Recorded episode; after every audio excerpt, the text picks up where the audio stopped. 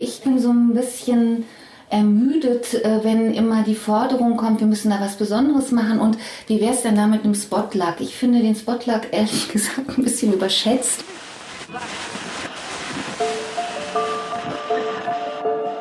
Herzlich willkommen zu Hansa Rauschen, dem Literaturpodcast des Hansa Verlages. Mein Name ist Florian Kessler. Hier sprechen alle zwei Wochen Lektorinnen und Lektoren mit Menschen aus der Welt der Bücher, mit Schreibenden und Lesenden, mit Leuten von anderen Verlagen und aus dem Haus. Es geht um alles, was in Bücher passt und außenrum passiert. Und das ist wirklich nicht wenig. Schutzfolien waren in der Literaturwelt in den letzten Monaten ein riesiges Thema. Also die Folien, in die Bücher bisher gegen äußere Schäden eingepackt wurden und auf die jetzt zugunsten der Umwelt immer mehr Verlage verzichten wollen. Unter diesen Verlagen ist ab Herbst 2019 auch der Hansa Verlag. Und niemand besser geeignet, um über dieses Thema zu sprechen, als die Leiterin unserer Herstellung, Stefanie Schelleis. Wobei die eigentlich aufregenden Sachen im Gespräch mit einer Buchgestalterin natürlich erst unter der Schutzfolie beginnen, wie diese neue Folge des Hansa-Podcasts eindeutig zeigt. Die Herstellabteilung besteht bei Hansa aus zehn Mitarbeiterinnen, die den kompletten äußeren Auftritt der Bücher vom Lesezeichen über die Einbandstärke bis zur Schriftwahl definieren, kalkulieren, umsetzen. Stefanie Schelleis wiederum ist 1963 geboren, hat bei einigen anderen Verlagen gearbeitet und ist seit 2003 Herstellungsleiterin hier im Verlag. Bei Fragen zu Layout, Gestaltung oder überhaupt Ästhetik ist sie unbestechlich und hat immer großartige Ideen. Und ich, als schnöde immer nur vom Text her denkender Lektor, hatte viele Fragen zur heutigen Buchgestaltung an sie. Bis sie dann schließlich von einem ihrer derzeitigen Lieblingsromane erzählte. Von James Salters auf Deutsch in der Übersetzung von Beatrice Hovig im Berlin Verlag erschienenes alles, was ist. Viel Spaß. Stefanie Schelleis, ich bin jetzt hier bei Ihnen in Ihrem schönen Zimmer, in einem schönen Gebäude, dem Gebäude des Hansa Verlages. Sie beschäftigen sich auch mit schönen Dingen, mit Buchästhetik. Sie sind die Leiterin der Herstellung. Ähm, haben Sie denn grundsätzlich das Gefühl, dass Bücher tatsächlich meistens schön sind, wenn sie auf den Markt kommen, dass da was Schönes produziert wird? Oder gibt es auch viele Bücher, wenn Sie in eine Buchhandlung kommen, eine große, ähm, die Sie sehen und bei denen Sie denken, das wäre wirklich anders gegangen, da wird ganz schön viel Hässlichkeit hergestellt? Mm, das denke ich natürlich schon. Also ich gehe oft in Buchhandlungen und denke, ach schade, wenn das zu Ende gedacht worden wäre. Hier hätte man was anders machen können, es wäre gar nicht so viel teurer gewesen. Ähm, das denke ich schon. Ich glaube aber auch, dass es unterschiedliche Schönheits, ähm, wie sagt man denn, Ansprüche an Bücher gibt. Also Bücher müssen nicht per se schön sein. Ich denke, sie müssen immer, immer lesbar sein. Und dann müssen sie eigentlich für das, was sie kosten, dem Zweck, den sie dienen, genau richtig sein. Deswegen gibt es auch nicht das eine schöne Buch, sondern es ist immer wirklich abhängig von, ähm, wie geübt ist der Leser, äh, wo soll er es lesen, wie oft soll er es lesen, ähm, ja, und, ähm, und wie, wie viel möchte er dafür ausgeben. Genau. Bedeutet das, dass schöne Bücher häufig teuer sind? Ist es so, dass sich eine gute Ausstattung auch durchaus im Preis niederschlägt? Ähm, ist es denn so, dass, sie, ähm, dass man viel Geld in die Hand nehmen muss, um ein Buch richtig toll auszustatten? Um ein Buch richtig toll auszustatten, muss man Geld in die Hand nehmen. Richtig viel wüsste ich nicht, aber um ein schönes Buch zu machen, muss man nicht Geld in die Hand nehmen, sondern man muss ganz überlegt und das Buch als Ganzes sehend ähm, mit den Materialien, mit der Ausstattung, es beginnt aber auch schon beim Satz umgehen, so dass das Buch als Ganzes nachher eine, eine Sprache spricht und das muss per se nicht teuer sein. Ähm, es erfordert aber, dass da Menschen dahinter sitzen, die Ahnung haben von dem, was sie machen. Bei uns gibt es ja eine Reihe, die da ähm, sehr besonders ist, die Klassiker, mhm. bei denen eigentlich jede Saison ein bestimmtes Buch erscheint. Mhm. Was ist denn da das Besondere gestalterisch und ausstatterisch? Genau. Das Besondere war, glaube ich, dass wir diese Klassiker, ich hole mal eins, ja, kann ich es besser erklären, dass wir diese Klassiker ähm, in der Umschlaggestaltung ähm, sehr modern ausgestattet haben. Ähm, das, und wir haben zum ersten Mal auch Wert gelegt, die Neuübersetzung, also eigentlich auch das Neue an den Klassikern hervorzuheben durch Gestaltung. Und dann sind die Bücher natürlich als solches in ihrer Materialität ganz toll, weil sie oft sehr umfangreich sind, setzen wir ein Dünndruckpapier ein. Das macht das Buch sehr, sehr schwer. Ähm, es hat ein kleines Format, ein sehr handliches, schönes Format. Jedes Buch ist in Leinen gebunden. Jedes Buch hat eine Fadenheftung und mindestens ein Lesebändchen, manchmal bei einem dicken Anhang sogar oder einem umfangreichen Anhang sogar zwei Lesebändchen. Und ich würde sagen, bei diesem Gewicht, bei diesem Buch, Entschuldigung, ähm, ja, überzeugt eigentlich auch wieder eine Gesamtkonzeption. Es ist in der Lesbarkeit ähm, sehr, sehr schön. Es hat ein gutes Gewicht, es lässt sich gut aufschlagen. Ähm, es, ein Farbkonzept steht dahinter. Ähm, ja, und das macht das Buch eigentlich aus. Und dann auch noch seine Beweglichkeit, weil wir hier bei diesen Büchern besonders dünne Pappen einsetzen und das macht das Buch in sich flexibel und damit auch schmiegsam, anschmiegsam. Ja. Das waren jetzt die Gedichte von Emily Dickinson. Ähm, ja. Es gibt ja gerade überhaupt ein bisschen die Tendenz, dass man Bücher besonders und schön ausstattet. Mhm. Ist das dann manchmal quasi gegenteilig zu dieser subtil schönen Ausstattung, dass es sowas wie Bling Bling gibt, dass immer noch eine Tiefprägung vorne drauf und irgendwelcher mhm. Goldlack wird drüber gesprüht und gespritzt und was weiß ich. Ähm, Gibt es sowas auch, dass, dass Sie manchmal jetzt das, heißt, das Gefühl haben, es wird zu viel und zu dicke ausgestattet? Ja, ich bin so ein bisschen ermüdet, äh, wenn immer die Forderung kommt, wir müssen da was Besonderes machen und wie wäre es denn da mit einem Spotlack? Ich finde den Spotlack ehrlich gesagt ein bisschen überschätzt. Was ist das Spotlack? Spotlack ist, wenn man auf den Umschlag, ob es nun ein Naturpapier ist oder ein zellophanierter Umschlag, der in sich matt ist, bestimmte Teile des Umschlags durch Glanz hervorhebt. Das funktioniert manchmal und hat, kann tolle Effekte haben, aber es ist nicht das Heilmittel für jeden Umschlag und für eine gute, ähm, ja, für eine auffällige Ausstattung. Da würde ich viel eher manchmal noch auf dieses gehen, dass man ähm, besondere Materialien nochmal raussucht, dass man tief prägt, dass man eher was macht, was man mit den Fingern ertasten kann, wo man einfach auch nochmal Dreidimensionalität hat. Und das Schöne daran ist, dass eine Tiefprägung nicht teurer ist als ein, als ein Spotlack. Denn ein Spotlack ist eine, eigentlich eine sehr teure Veredelung, wird aber liebend gern eingesetzt. Weil es so offensichtlich weil, ist. Ja, weil es offensichtlich ist, aber wie gesagt, ich finde, es funktioniert nicht immer und und das ist auch so ein, dieses Bling Bling. Es muss halt immer irgendwie glänzen, mhm. schillern und ich weiß gar nicht, ob es das per se muss. Ähm, als Lektorat hat man ja immer wieder mit der Herstellung zu tun ähm, und gibt den Text hin und her. Das ist so ein kleines Ping-Pong-Spiel. Mhm. Vor allem hat man auch in der dramatischen Situation miteinander zu tun, dass man dann die Druckfreigabe gemeinsam ähm, beschließt, dass man mhm. sagt, jetzt kann es wirklich an die Druckerei gehen, jetzt ist mhm. alles fertig. Ich als Lektor habe da immer fürchterliche Angst, weil ich denke, oh Gott, oh Gott, wenn jetzt ein schlimmer Fehler drin ist, geht Ihnen das eigentlich auch so? Haben Sie Angst, wenn Sie ein Buch abgeben müssen?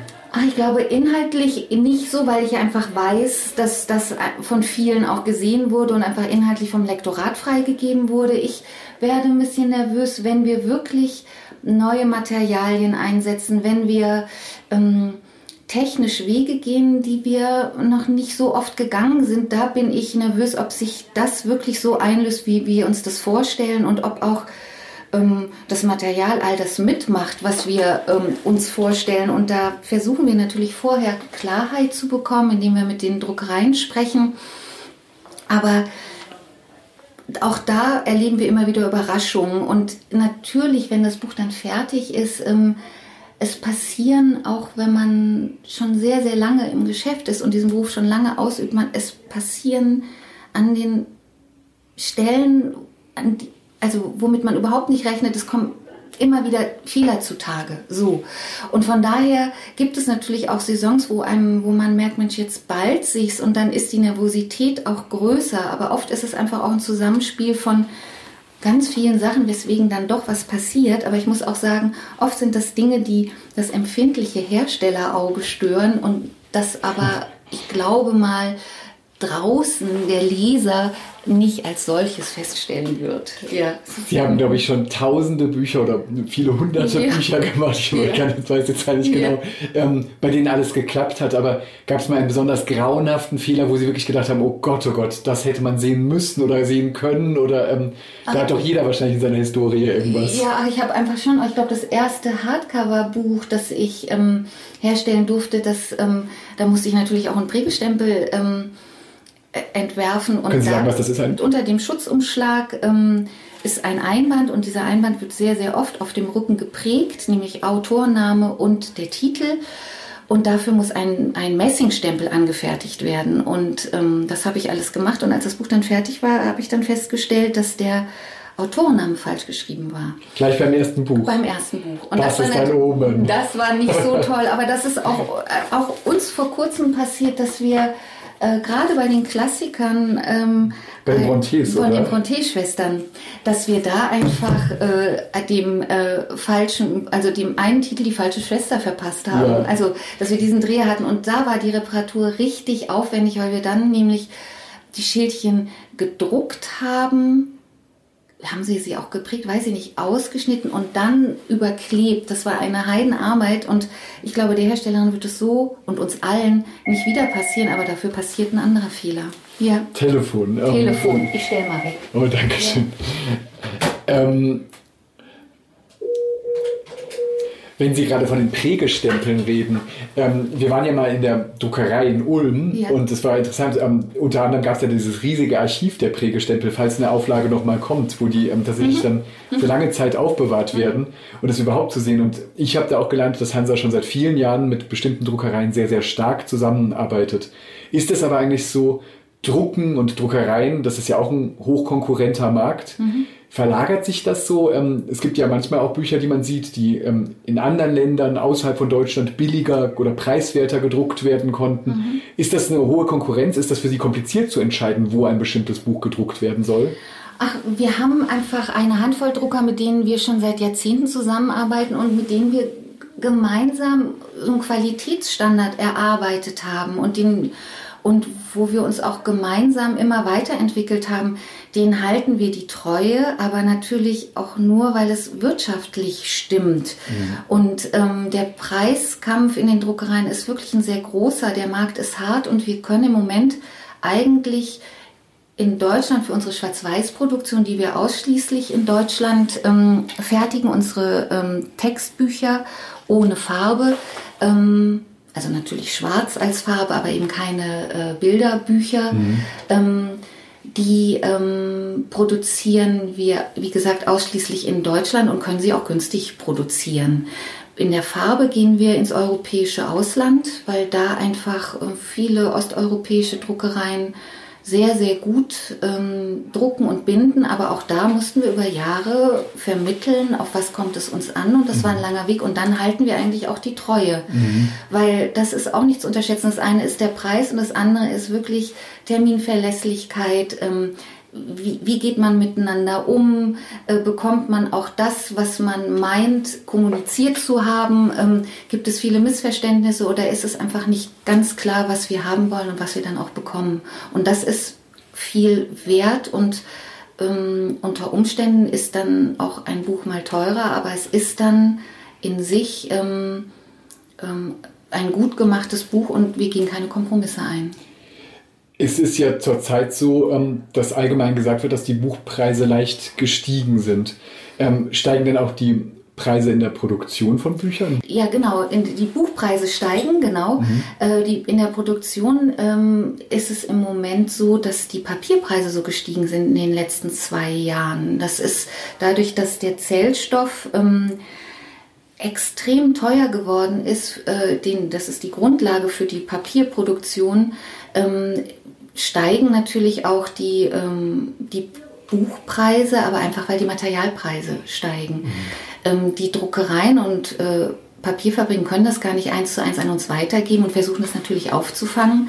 Deswegen ähm, ist es leicht teurer geworden, aber das liegt ganz allein an den, an den Materialpreisen. Ja. Bei den Materialien, Sie haben ja schon davon gesprochen, mhm. was man alles bei so einem Klassiker mhm. oder so machen kann, ähm, außenrum und Prägung mhm. und so weiter. Haben Sie eigentlich so etwas wie eine Lieblingsveredelung oder einen lieblingsbesonderen Schritt, etwas, das Sie selbst ganz besonders schön und gut finden und ähm, was vielleicht auch so ein bisschen Ihre Handschrift ist, wozu Sie gerne greifen? Ach, ich glaube, ich bin schon auch jemand, der gerne ähm, tief prägt oder äh, eine Fläche prägt und dass die Schrift erhaben ist, dass man die Schrift fühlen kann. Das sind Dinge so auf den zweiten Blick oder auf, mhm. auf das zweite Fühlen hin. Das liegt mir sehr. Ich mag auch eigentlich gerne matte Materialien. Aber ich, dort, wo es passt, finde ich es auch großartig, wenn man extrem glanzzellophaniert, äh, wo es passt. Also deswegen, Wirklich? ja, das finde ich ganz großartig. ja. ich, ich, hätte ein bisschen ja. gedacht, dass Sie solche grellen, unsubtilen Sachen nicht so sehr mögen. Also wenn es passt und wenn es knallt, finde ich das ganz toll. ja, wenn's, das muss passen. Ja. Okay. Ja. ja. Man kann nicht alles ähm, leise und ähm, subtil verpacken, sondern manchmal muss man es auch ähm, knallen lassen und wenn das gelingt und passt, finde ich das großartig. ja. Sie haben jetzt gesagt, man muss es eigentlich zu Ende denken, was man mit einem Buch wollte. Ähm, was macht denn eine Herstellabteilung in einem Verlag überhaupt konkret? Eigentlich ist ja der Vorgang, jeder weiß ja, wie ein Word-Dokument ähm, formatiert oder so, der wirkt ja auf den ersten Blick sehr, sehr schlicht, wie man ein Buch überhaupt setzt. Mhm. Was ist denn überhaupt die große Komplikation, warum eine ganze Abteilung sich so sehr damit beschäftigen muss, wie ein Buch wirklich ansprechend und richtig wird? Ach, es ist einfach insgesamt ein ganz komplexes Aufgabengebiet, was einfach damit beginnt mit, mit Terminplanung, äh, Kalkulation, also diesen, dass man schon dieses Buch, dieses schöne Buch innerhalb einer bestimmten Zeit zu einem bestimmten Preis, also soll ja immer auch wirtschaftlich sein, ähm, fertigt. Und dann kommt hinzu, was uns, glaube ich, allen ähm, immer noch am meisten Spaß macht, ist, dass man dem Buch den dass man das Buch lesbar macht, in seinen Strukturen sichtbar macht, ihm, ihm eine, eine, eine Stimmung mitgibt, eine, eine, wie sagt man, ich sage auch ganz gerne, eine bestimmte, eine, eine passende Anmut. Und das kann man natürlich beeinflussen mit Schriftwahl, Schriftgrößen, Satzspiegel, ähm, aber auch über dann Ausstattung, indem man es dann ähm, körperlich macht. Ähm, mit Papieren, mit ähm, Aufschlagverhalten, wie sich das Buch bewegt, wie schwer es ist. Ähm, und das ist richtig so eine, eigentlich eine Komposition des Ganzen. Und das ist, ach, ich würde gar nicht sagen, dass es immer kompliziert ist, weil wir ja auch ganz viele Erfahrungswerte haben. Es gibt Sonderprojekte, wo wir Neues ausprobieren. Da wird es dann kompliziert, aber auch sehr reizvoll. Ja. Ist es tatsächlich so, dass man über jedes einzelne Buch auf eine solche Weise nachdenkt. Es gibt ja auch viele Bücher, die absolut angemessen gestaltet sind und gemacht sind, mhm. aber bei denen man jetzt gar nicht groß darüber nachdenkt und die sind dann vielleicht einfach sehr lesbar. Mhm. Denkt man über jedes Buch gleichermaßen nach oder ist das ganz unterschiedlich? Also ich, wir haben ganz viele, äh, über die Jahre ganz viele Standards definiert und das Standard ist im, im, im Verlagen immer so ein, ein schwieriges Wort, weil man immer, ähm, viele denken, es handelt sich um Mittelmäßigkeit, aber wir haben unsere Standards sehr hoch definiert, sodass wir eben nicht über immer über Formate nachdenken müssen, immer überlegen müssen, welches Papier nehmen wir denn, äh, wie, wie, dick muss die Pappenstärke sein, welches Umschlagmaterial. Da haben wir ganz ähm, lange darüber nachgedacht, haben Erfahrungswert und haben das definiert. Das steht, das ist die Basis, auf der wir dann aufsetzen und was wir schon immer individuell gestalten, das ist der, äh, die Typografie. Also wir haben keine Hausschrift, wir haben keine, keinen reinen Satzspiegel. Äh, der ist wirklich immer ähm, neu gedacht, muss ja immer auch auf einen vollen Bogen kommen. Ähm, wir gehen an jeden Titel neu ran, aber äh, setzen einfach auf, auf diesen hochdefinierten Standards. Und dann gibt es natürlich wirklich diese wenigen Sonderprojekte, wo, und das muss ich sagen, nimmt auch zu, dass man natürlich immer mehr versucht, auch die Inhalte nochmal durch den, die Ausstattung ähm, nochmal mehr attraktiver zu machen. Und da, ähm, da denk, fangen wir dann einfach manchmal richtig neu an zu denken. Ja. Das ist mir auch als Lektor aufgefallen. Ich bin jetzt ja gar nicht so viele Jahre da, aber bereits in diesen Jahren, es geht ja ständig darum, dass man Bücher machen will, die tatsächlich im Buchhandel auffallen, die da irgendwie ähm, aus der Reihe tanzen, die besonders sind, von denen Buchhändler gerne erzählen und ähm, die auch die Vertreter, wenn sie in die Buchhandlung kommen, bereits gut erzählen können. Und deswegen geht es ständig darum, dass man irgendein besonderes Ereignis herstellt.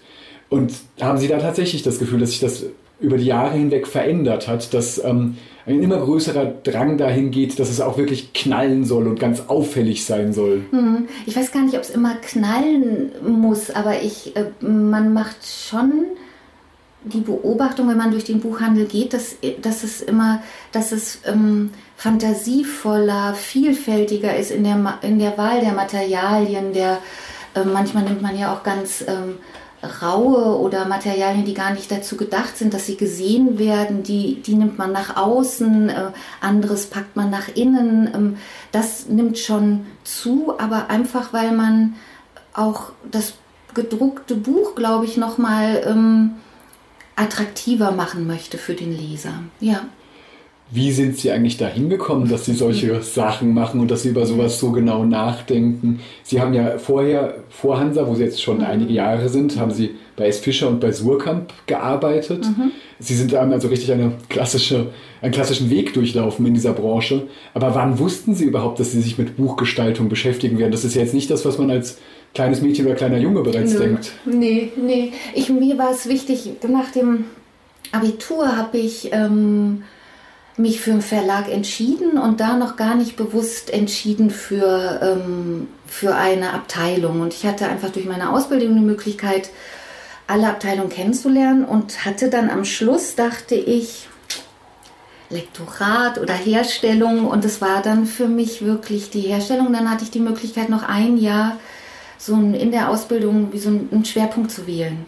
Und da habe ich schon gemerkt, dass ich ähm, ach, dass mich dieses, ähm, ja, dieses, dieses Bücher konzipieren, aber auch das Ganze drumherum, Materialität, die Technik, dass mich das sehr interessiert und auch, dass ich ein Händchen habe, also für Typografie, für, ähm, ja, für um Räume zu gestalten und ähm, dann habe ich da einfach ähm, weitergemacht. Und ich meine, mittlerweile bin ich wirklich ein alter Hase. Ich mache das schon. Also ich habe 82 mit meiner Ausbildung begonnen. Das sind jetzt bin ich im 37. Jahr. Ich weiß gar nicht, ob Sie so alt sind schon. Genau so alt. Ich bin ja, ja genau, genau so alt. Ja, ja genau. Ja. Ähm, ja. In dieser Zeit mhm. ähm, ist ja einiges auf dem Buchmarkt ja. passiert. Bücher werden heute hundertprozentig völlig anders mhm. hergestellt als damals. Mhm. Ähm, hat sich alles aus buchgestalterischer Sicht hm. zum Besseren oder zum Schlechteren gewendet? Ähm, das kann ich gar nicht so sagen. Das waren alles auch so, es waren wirklich, ich habe auch nochmal nachgedacht, das sind, waren richtig, ähm, richtig große, große Veränderungen. Also als ich angefangen habe, gab es ja auch noch überhaupt kein Internet. So, es gab kein Desktop Publishing, also keine Layout-Programme, die kamen alle erst. Das, ähm, ja, es gab ganz in der Zeit, in der ich angefangen habe zu arbeiten, ist richtig weggebrochen an Berufszweige in, das ist einfach, früher hat man auch Filme belichtet und man hat die montiert und es gab Bogenmontagen und äh, Korrekturen wurden eingestrippt. Das, ähm, das hört sich, also das gibt es einfach, das ist komplett weggefallen. Ähm, ich bin froh, dass ich das alles mitbekommen habe. Ich bin aber auch sehr froh, heute so arbeiten zu können, wie ich arbeite. Aber ich merke natürlich, dass so dieses handwerkliche ähm, Fahnen auszuschneiden, einen Klebeumbruch zu machen, ähm, einen richtigen Klebeumbruch, ähm, das hat mich natürlich auch geschult in mhm. dem, was ich heute dann am Bildschirm mache, weil dazu braucht es einfach die, die ganze Erfahrung, die ich da gesammelt habe. Und besser wüsste ich nicht, ich habe auch gedacht, früher war es einfach auch so, wir haben äh, viele Dinge hat man sich im Kopf ausgedacht, hat also gerade Typo, hat auf Erfahrungswerte geschaut, hat geguckt, wie hat es angelehnt an andere Bücher, ähm, hat das in Satz gegeben und dann hat man erst, wenn es dann der erste Lauf kam, dann hat man erst das Ergebnis gesehen und das hat nicht immer gestimmt. Also hat man mhm. nochmal geändert, aber man wusste im zweiten Lauf, ab dem zweiten Lauf wird die Korrektur sehr teuer, weil dann ist man schon auf dem Film. Das ist heute viel, viel einfacher. Allerdings war es früher mit dem zweiten Lauf Schluss. Heute gibt es manchmal fünf Läufe weil kostet ja nichts mehr. Kenn ich den ja, Fall. genau. Also das von daher ist es, es hat alles so Vor- und Nachteile und früher gab es einfach wirklich, das ist jetzt ein großer Vorteil. Man kann sich nur manchmal darin verlieren. man hat so viel mehr Möglichkeiten auszuprobieren, zu schauen. Ähm, früher war einfach, manche Sachen waren einfach nochmal, ähm, ähm, ja, man hatte einfach weniger Möglichkeiten ähm, und das hat manchmal auf bestimmte Dinge fokussiert, was heute manchmal, weil man einfach so viele Möglichkeiten hat, vielleicht manchmal auch den Blick verstellt auf das Wesentliche, dass man sich austobt und gar nicht weiß, ob es das Buch oder der Inhalt überhaupt braucht, sich auszutoben, weil nicht immer ist Austoben toll für den Text. So, ja. Eine Frage, die man da gleich im Anschluss stellen mhm. kann, ist ja, hat sich nicht auch überhaupt das Verlagsgeschäft über diese ja. Jahre hinweg sehr verändert? Und ähm, ich würde dann ja erstmal behaupten, wenn man das so oft hört, mhm dass vor allem alles einfach knapper kalkuliert worden ist, dass es früher einen größeren Luxus gab, überhaupt mit Zeit an Sachen ranzugehen, dass heute viel mehr Druck auf allen mhm. Entscheidungen lastet. Mhm. Oder wie empfinden Sie das? Wie, wie hat sich überhaupt das Arbeiten in seinem Verlagshaus verändert über die Jahre hinweg?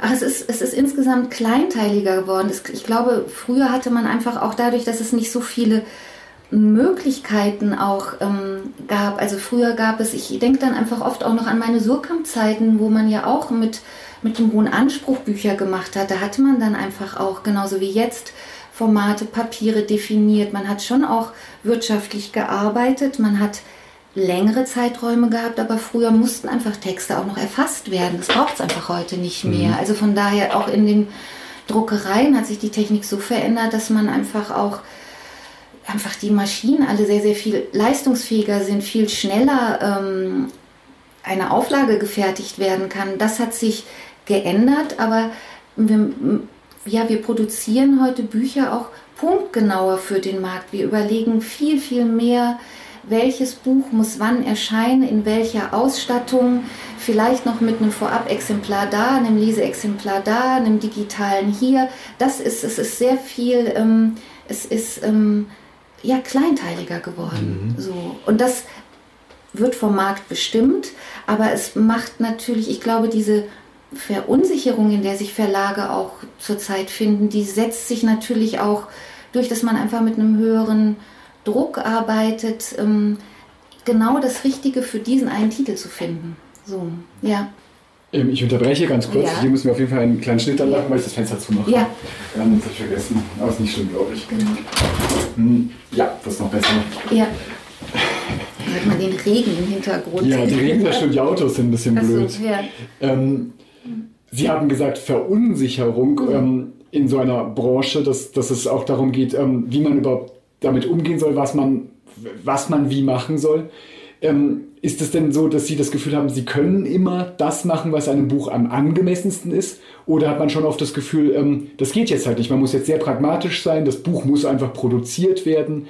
Ähm, ist das quasi eine luxuriöse Situation, in der man wirklich der Schönheit der Bücher dienen kann? Mhm. Oder trifft man sehr viele Entscheidungen, wo man einfach kalkuliert und sagt, das geht jetzt eben nur so?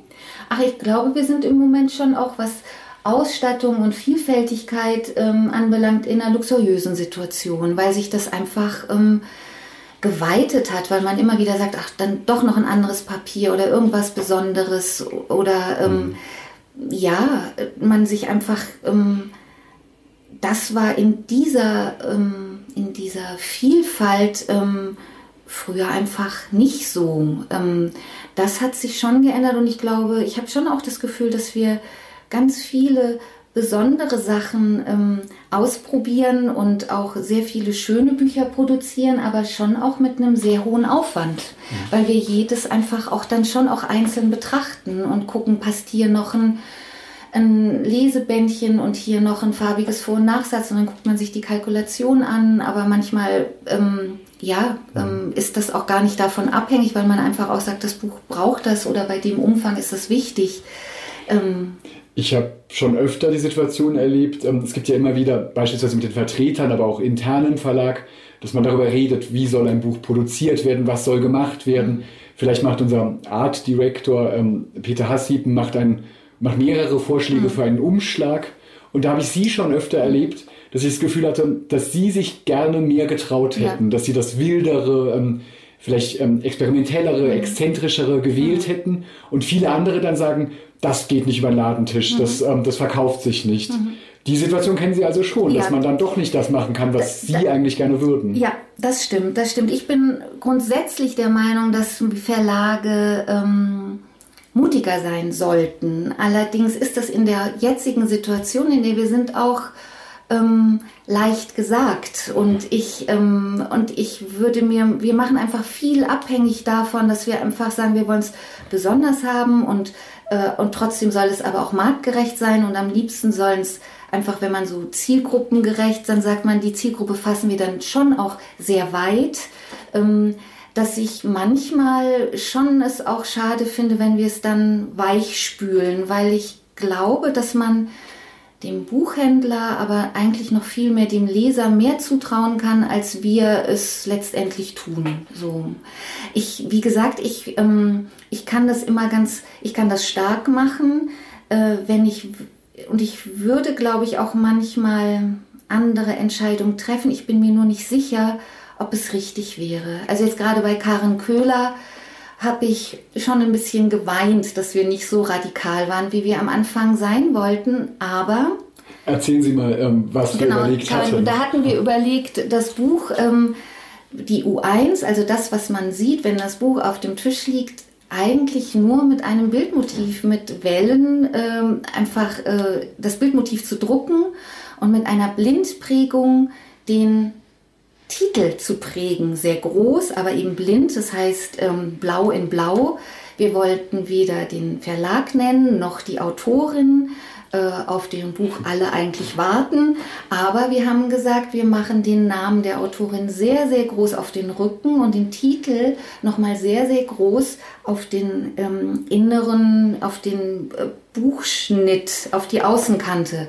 Das haben wir nicht durchbekommen bei den Vertretern. Die haben gesagt, wir sind verrückt geworden. Ja, ja. es wäre nicht abbildbar. Das ist natürlich spielt auch immer eine Rolle, aber selbst das Angebot, dass man ein äh, für äh, die Abbildung in, in Zeitungen oder um damit werben zu können, dass man damit da ja noch eine Variante hätte machen können, die das Ganze etwas einfacher macht, ähm, da sind wir nicht auf, ähm, sind wir auf taube Ohren gestoßen und ich weiß es nicht. Vielleicht war es eine kluge Entscheidung, das so zu machen. Ich finde immer ein bisschen radikaler ähm, ähm, wäre gut. Allerdings bewege ich mich auch immer in einem Umkreis von Menschen, die viel lesen, die buchaffin sind. Ähm, ich, ähm, ja, vielleicht würde ich auch ähm, würde ich auch falsche Entscheidungen treffen. Ja. Sie sind ja sehr verbunden der Stiftung Buchkunst. Ja. Ähm, da waren Sie oft auch Jurorin mhm. für den Preis Deutschlands schönste Bücher. Mhm.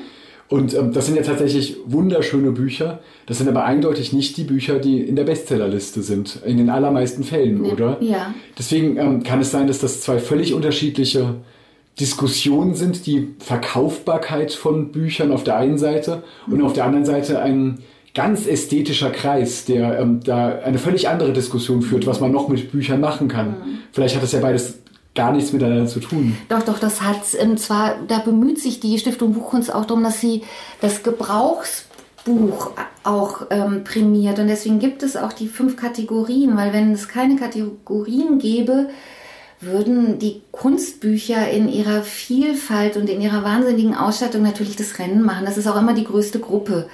Ähm, aber es gibt durchaus in den Kategorien ähm, Belletristik und Sachbuch oder Sachbuch und bei wissenschaftlichem Buch weiß ich es gar nicht, aber Kinder- und Jugendbuch äh, wird auch gerne das, ich sage jetzt mal, normale Buch, das aber von Anfang bis Ende durchdacht ist, das einfach einem ja, einfach einem Gesamtkonzept äh, unterliegt und das auch erkennbar wird, das wird schon auch honoriert und auch prämiert. Und auch der Verlag, also wir bei Hansa sind da schon auch, ähm, ähm, ich sage jetzt mal, bedacht worden und haben das mit Titeln ge geschafft, auch mit letzt, im letzten, beim letzten Mal mit einem Sachbuch, das eher unauffällig daherkommt, aber einfach weil es von Anfang bis Ende gut durchdacht war mhm. und uns einfach schöne Sachen eingefallen sind. So, ja. kann man eigentlich deutsche Bücher insgesamt, wie sie typografisch und so weiter mhm. hergestellt werden, mhm. kann man sie unterscheiden ähm, in ihrem ganzen ästhetischen Anspruch? Gibt es sozusagen so Nationalkulturen mhm. der Buchgestaltung? Mhm. Ja, die, würde ich schon sagen. Also ich, wir in Deutschland sind ja schon auch, ähm, wenn man da in die Buchhandlungen geht, merkt man, dass wir eher dünne Pappen mögen, dass wir den runden Rücken schätzen. Wenn man nach England, nach Amerika geht, die haben eine andere Buchästhetik. Für die ist ein gebundenes Buch, das muss dicke Pappen haben, große Kantenüberstände. Ähm, da muss auch unter dem Umschlag noch mal was passieren. Das ist schon anders. Ich muss allerdings sagen, ich war ja auch schon manchmal in der Jury ähm, in, für die, das schönste chinesische Buch. Und da habe ich auch am Anfang gedacht, ähm, bin ich da nicht völlig falsch, weil ich kann ja gar nicht, äh, im Zweifelsfall weiß ich noch nicht mal, worum es da geht in dem Buch. Das konnte man, ähm, da konnte man mir helfen, weil dann immer ein Dolmetscher dabei war und mir das Thema gesagt hat. Also eine, eine, eine ich sage jetzt mal, ein Thema Verfehlung hätte ich schon auch ähm, hätte ich bemerkt und das hätte ich auch bewerten können. Aber ansonsten, selbst bei einem chinesischen Buch merkt man, selbst wenn man Chinesisch nicht lesen kann, wann ein Buch schön gesetzt ist, wann einfach das, die, das, das Aufschlagverhalten, die Räume, die Farbigkeit, wann alles stimmt. Mhm. So, ja. Mhm. Ist alles stimmen das einzige Kriterium? Oder gibt es auch so etwas wie eine Handschrift der Gestalterin oder des Gestalters? Könnten Sie zum Beispiel ähm, ohne den Umschlag zu sehen, ein Buch von Surkamp oder Rowold oder dergleichen, könnten Sie erkennen, aus welchem Verlag das wahrscheinlich kommt? Gibt es etwas wie eine persönliche Note? Hm. Ich, ähm, ja, ja, ich glaube, es ist, ja, ich glaube, bei Surkamp war es eine Zeit lang schon auch so, da war dann auch ähm, Fleckhaus, der hat dann einfach mhm. ganz stark die Umschläge äh, beeinflusst und da hat man auch sehr viel Mm, ineinander verschachtelt. Man hat äh, äh, Schriften oder Oberlängen äh, in, in, die Buch, in die Buchstaben der vorderen Zeile äh, reingestellt. Und das hat man auch ein bisschen in der Innentypografie gemerkt, dass man dort auch immer die Titeleien sehr kompakt gestellt hat. Was ich persönlich sehr schätze, viel mehr als wenn man dazu, wenn das alles so auseinanderfällt. Aber das sind dann merke ich richtig, ich komme aus einer anderen Schule. Mhm. So, das, das merkt man schon, na, natürlich, ja. Wenn ja. Sie sagen Schule, ähm, haben Sie auch richtig so ähm, eigene, ganz persönliche Faszinationen? Es gibt ja Leute, um mich herum gibt es Leute, das finden Sie bestimmt schrecklich, ähm, die einfach Helvetica als Schrift toll ja. finden oder dergleichen. Ähm, haben Sie beispielsweise eine Lieblingsschrift? Früher hatte ich eine, da hätte ich immer gesagt, ach, die Bembo ist meine Schrift. Jetzt wüsste ich es gar nicht so, weil ich einfach, jetzt gucke ich eher mehr, dass ich denke, man sollte eigentlich, man, ja, man setzt so oft in einer, in einer Sabon, in einer Garamond, in einer, ja, Bembo haben wir eigentlich seltener, aber jetzt gucke ich eigentlich öfter auch nach Schriften, die von jetzigen jungen Schriftgestaltern gemacht werden oder geschnitten werden und die ähm, und das finde ich ganz toll und das finde ich hat einen großen Reiz, die die Schriften eben nicht nur in einem Regular-Schrift und einem halbfetten und fetten Schrift anlegen, sondern dann gibt es unter Umständen acht bis zehn Schriftschnitte von Thin über Light, über Regular, über Medium, über bis hin zu ultra heavy geht es, glaube ich. Also, dass man wirklich acht Schnitte hat und damit zu spielen und die einzusetzen oder eine ganz zarte Schrift ganz hoch zu ziehen, weil man einfach dann damit einfach auch noch mal mehr im Satz machen kann. Das finde ich im Moment sehr reizvoll. Ja. Ja. Gibt es also ähm, so etwas wie Trends, dass eine bestimmte Schriftart oder auch eine bestimmte Art mhm. des Setzens zu einer bestimmten Zeit wichtig ist und zehn Jahre später würde man denken, so mache ich das auf keinen Fall. Ja, ich glaube, man sieht, man sieht auch schon äh, Büchern an, aus welcher Zeit sie sind und man merkt auch natürlich auch an Büchern, im Moment ist es schon auch so, dass die Schriften insgesamt, ich würde nicht sagen, die Schriften größer sind, aber der Zeilenabstand ist größer, die Ränder um die, also der, der Satzspiegel ist einfach ähm, nutzt nicht das Format so aus, wie es vielleicht früher der Fall war. Unser das Publikum wird halt älter. Wir, ja. wir müssen immer ja, größer setzen, glaube ich. Ja, das stimmt. Ja. Wer weiß. Ja. Ähm, eine Frage ähm, habe ich auf etwas tatsächlich ganz Aktuelles.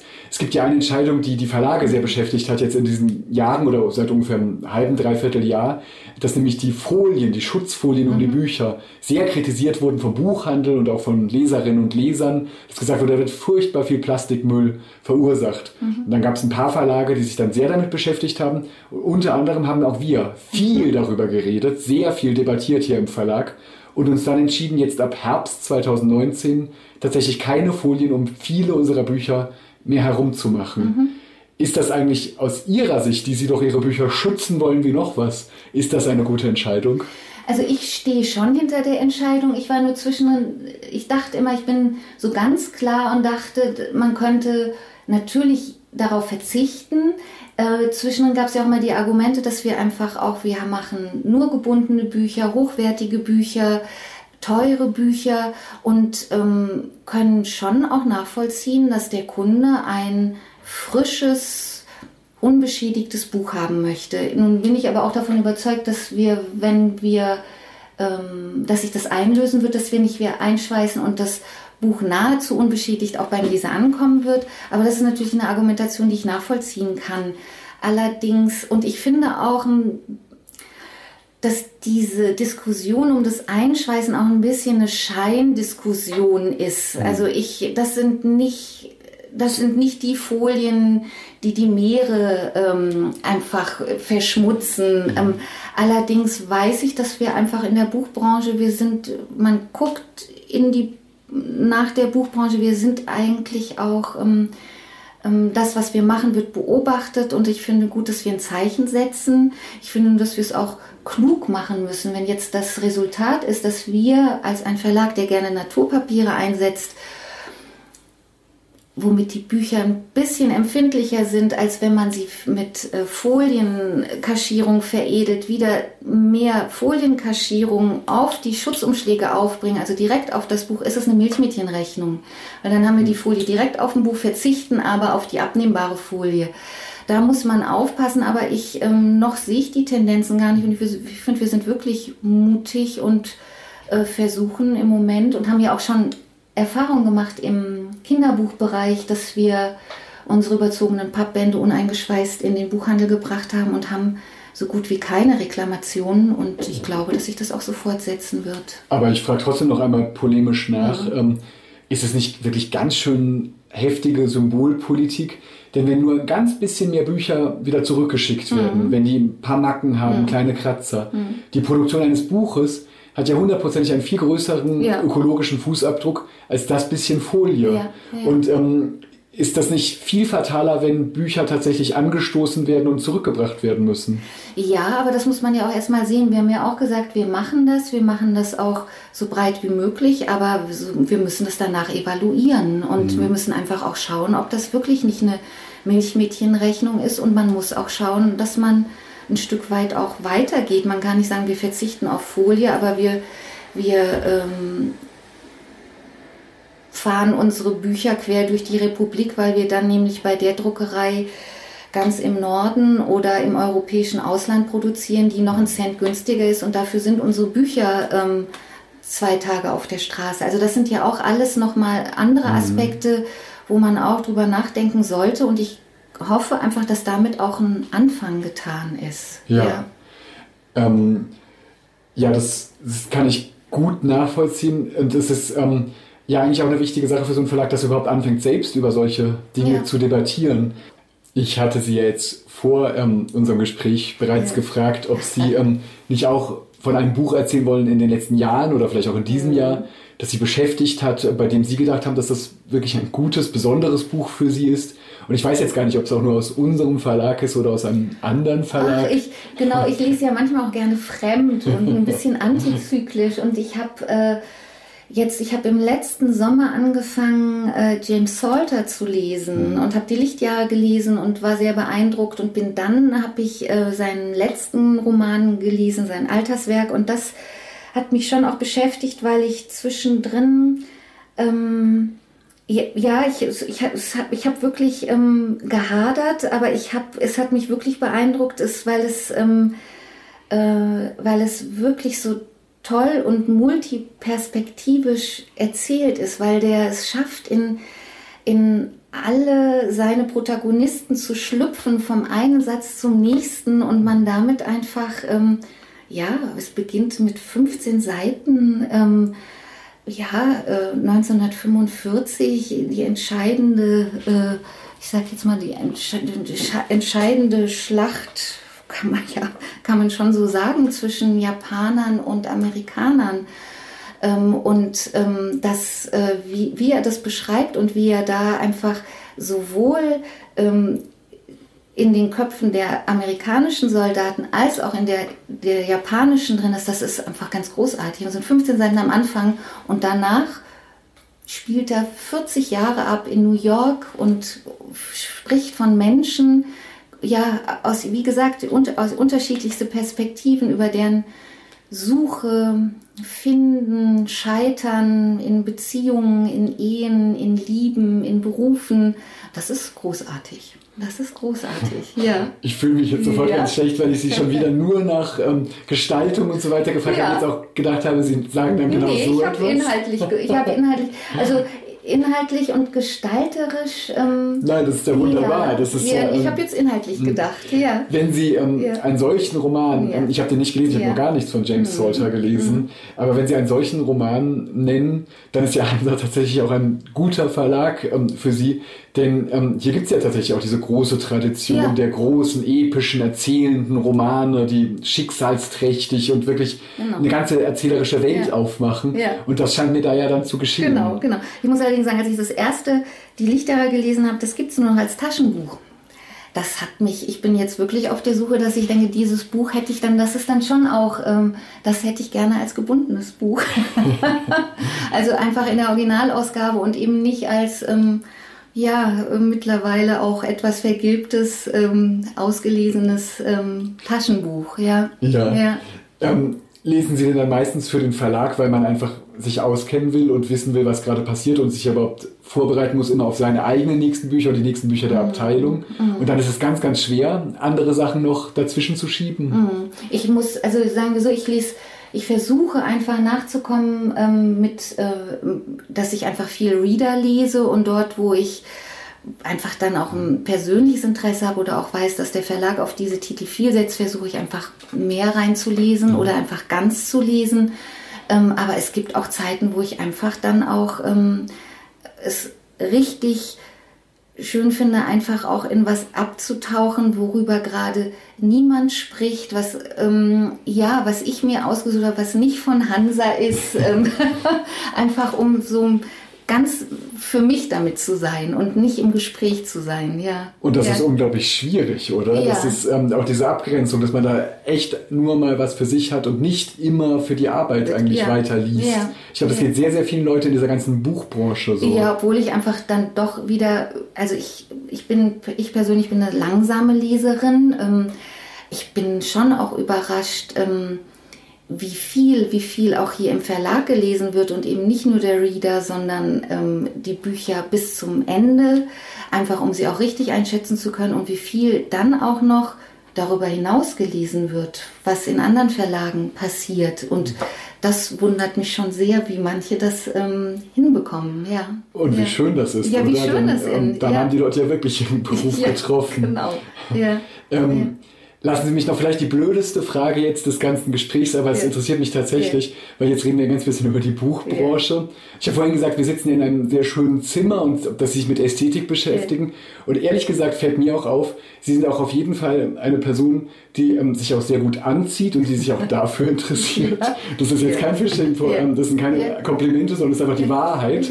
Und ähm, haben Sie das Gefühl, Sie arbeiten in einer grauenhaft unästhetischen Branche, wo alle ähm, Männer da einfach im Pullover rumstehen und ähm, irgendwas mit Büchern machen und die gegenseitig verticken und so weiter? Könnte die ganze Welt nicht insgesamt etwas ästhetischer und schöner sein? Ach, ich muss schon auch sagen, ich, ähm, ich bin schon sehr begeistert und liebe ähm, schöne Dinge, ästhetisch gestaltetes, auch ich natürlich auch schöne Menschen, schön angezogene Menschen, aber ich finde, ich arbeite schon auch in einer Branche, wo man, oder gerade wenn man auf der Buchmesse ist, ähm, das ist sehr, sehr schön, wem man da begegnet, äh, was man, wenn man sitzt und ein bisschen Zeit hat zu beobachten, da begegnet einem schon sehr viel Schönes und sehr viele schöne Menschen. Also einfach auch in, in ich meine auch so in Ausstrahlung und auch so vielleicht auch, ich finde ja auch, das Büchermachen hat manchmal auch schon einem, einem Buch ein, ein Gesicht, ein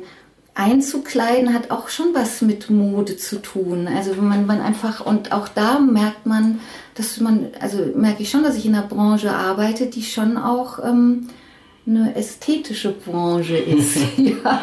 Ja, also ich leide nicht. Nein, das ist eine sehr schöne ja, Antwort. Und ja. man kann ja auf der Buchmesse auch genau das andere Gefühl haben, dass man denkt, es geht nur noch um Ökonomie und es ist ein einziges Verhökern und es sind viele Leute, die früher auch mal vielleicht begeistert gelesen haben und enthusiastisch waren und die das dann irgendwann vergessen und ähm, also man kann da ja auch ähm, aus diesen Hallen nur noch fliehen wollen oder überhaupt ähm, das Ganze ganz anders sehen. Ja. Aber sie haben immer wieder den anderen Moment, dass sie auf Leute stoßen, die sich für gute Dinge interessieren und eben tatsächlich für, für Schönheit und Klarheit und Klugheit eintreten. Ja, und die vielleicht auch in diesen Zeiten einfach auch vielleicht auch kreativ und, und gut und klug mit, ähm, mit, äh, mit Themen umgehen, mit Materialien umgehen, mit wie, wie man Dinge nochmal anders gestalten kann, vielleicht auch wie man das Miteinander anders gestalten kann, wie man nochmal was finden kann, was man in, ja, ich finde, es sind wirklich ja auch ähm, keine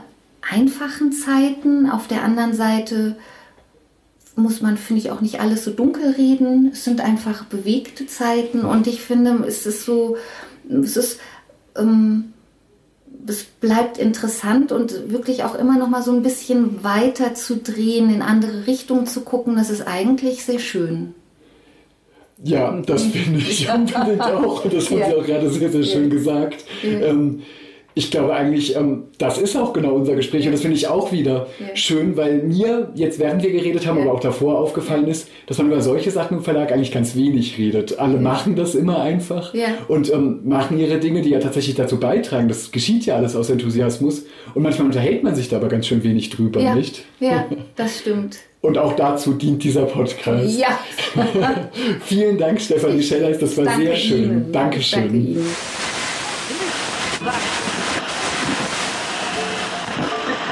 Das war es für heute mit dem Podcast Hansa Rauschen.